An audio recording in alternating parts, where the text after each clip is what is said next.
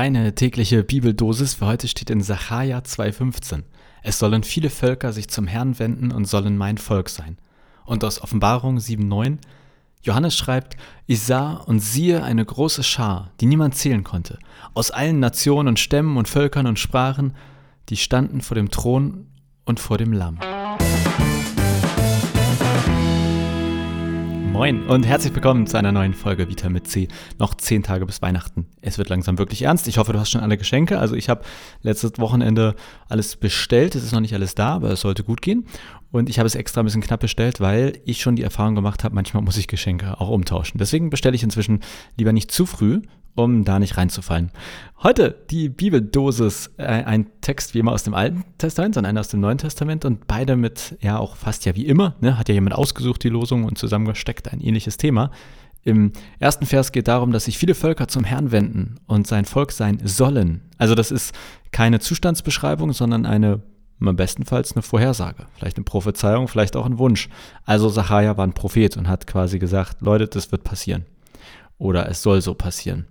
Und im Neuen Testament, äh, Johannes in der Offenbarung, auch ein Prophet. Und das Buch der Offenbarung, das ist, äh, würde ich sagen, das schwierigste Buch im Neuen Testament. Also das ist eine Herausforderung in sich. Und Johannes schreibt, was er quasi gesehen hat, wie so ein, ja, er hat quasi eine Vision gehabt. Und er sieht eine große Schar, die niemand zählen kann, und die kommen aus allen Nationen, Stämmen, Völkern, alle Sprachen. Und die stehen vor dem Thron Gottes und vor dem Lamm. Kann man sich dann lange streiten, ist das Lamm Jesus oder wie soll man das verstehen? Das ist heute aber nicht so wichtig. Also im Prinzip, in beiden Fällen geht es darum, scheiß viele Leute kommen zu Gott.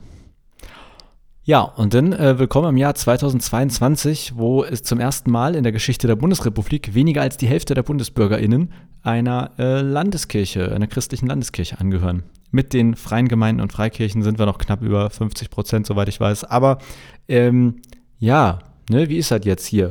Eine große Schar, die niemand zählen konnte? Hm, eher eine kleine Schar, die man ganz gut zählen kann, wenn das so weitergeht. Dazu ein paar Gedanken heute von mir äh, zu diesem Tag beziehungsweise dieser Bibeldosis. Also einmal muss man sicherlich unterscheiden zwischen Mitglied, Mitgliedschaft und Glaube. In diesen beiden Bibeltexten geht es nicht darum, dass irgendwo jemand Mitglied wird und Steuern zahlt, sondern ähm, sie wenden sich zum Herrn. Also sie, man könnte sagen, bekehren sich. Ich würde jetzt einfach sagen, sie glauben. Menschen, die von sich sagen, ja, also ich glaube, ich habe da was mit Gott am Laufen. Und das ist natürlich zu trennen von Mitgliedschaft ist mit Sicherheit ein guter Indikator. Ich würde sagen, wer aktiv aus der Kirche austritt, der, naja, es mag den Fall geben, wo man sagt, ich möchte nicht mehr zu dieser Organisation gehören, weil ich sie aus den und den Gründen irgendwie nicht mehr gut finde, aber ich behalte meinen Glauben. Das Ding ist nur, quasi alle Studien darüber, die das untersucht haben, haben eigentlich festgestellt, also Glaube und Mitgliedschaft wenn die Leute austreten, dann haben sie entweder vorher schon häufig ihren Glauben verloren oder tun es im Laufe der Zeit. Also es gibt Ausnahmen, es gibt sozusagen, ne, es, jetzt kann man nicht pauschal sagen, aber auf die Masse gesehen ist das keine, kein Phänomen, was, was wirklich äh, bedenkenswert ist, quasi, dass lauter Gläubige aus der Kirche austreten. Es ist eher so, dass die, die sich vorher auch schon abgewendet haben, dann irgendwann eben auch austreten.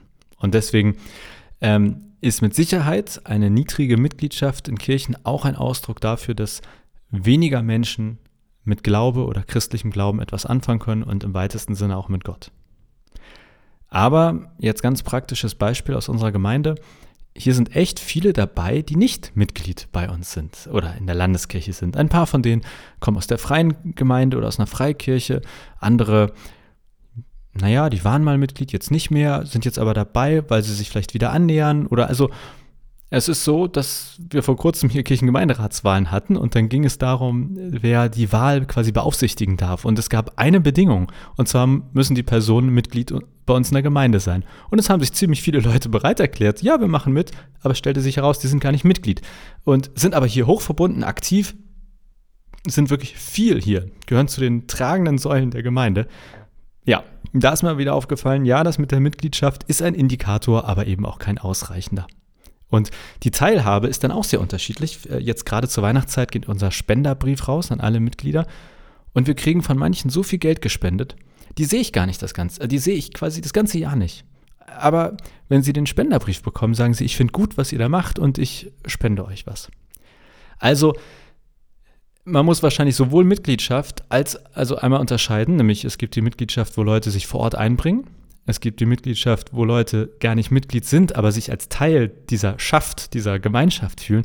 Es gibt die Mitgliedschaft von Leuten, die nicht vor Ort auftauchen, aber hoch verbunden sind. Geld spenden oder vielleicht auch für die Gemeinde beten oder dergleichen. Und dann eben ganz wichtig, diese Unterscheidung zwischen Mitgliedschaft und Glaube. Ich glaube, dass alle Texte in der Bibel, die jetzt irgendwie davon sprechen, dass viele Menschen zum Glauben kommen oder zu, zu Gott kommen, da ist das, äh, also da gab es so eine Idee von Mitgliedschaft noch gar nicht.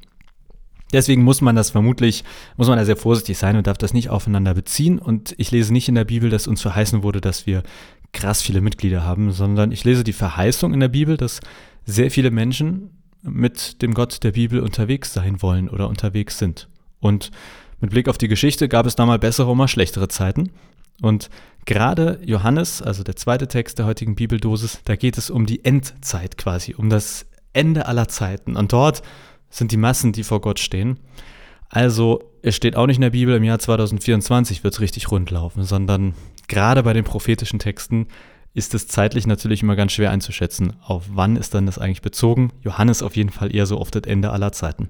Das soll jetzt nicht äh, demotivierend sein. Das soll uns oder dich und euch nicht daran hindern, in Gemeinde richtig geile Arbeit zu machen und alles zu geben, damit Gemeinde ein Ort ist, der attraktiv ist, wo Leute gerne hinkommen und sich gerne beteiligen, gerne einbringen, wo sie Gott begegnen können, wo sie ihren Glauben leben können. Aber bei solchen Texten wie heute, ich würde sagen, ich würde sie nicht direkt auf Kirche und Mitgliedschaft beziehen.